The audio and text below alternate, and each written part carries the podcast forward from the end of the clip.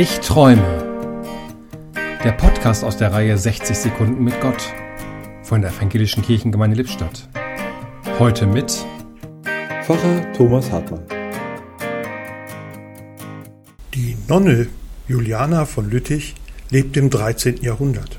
Eines Tages hatte sie einen Traum, eine Vision. Vor ihren Augen verwandelte sich eine Hostie in den leuchtenden Mond.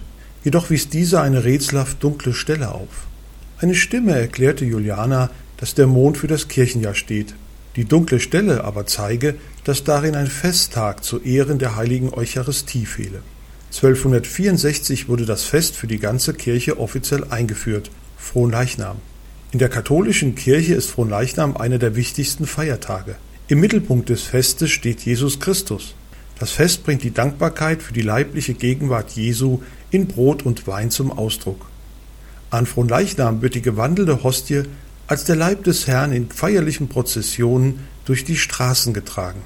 Auch wenn sich die dogmatische Lehre von Eucharistie und Abendmahl in der katholischen und evangelischen Kirche unterscheidet, so haben sie das Entscheidende doch gemeinsam, den Glauben an die Verbundenheit mit Jesus Christus.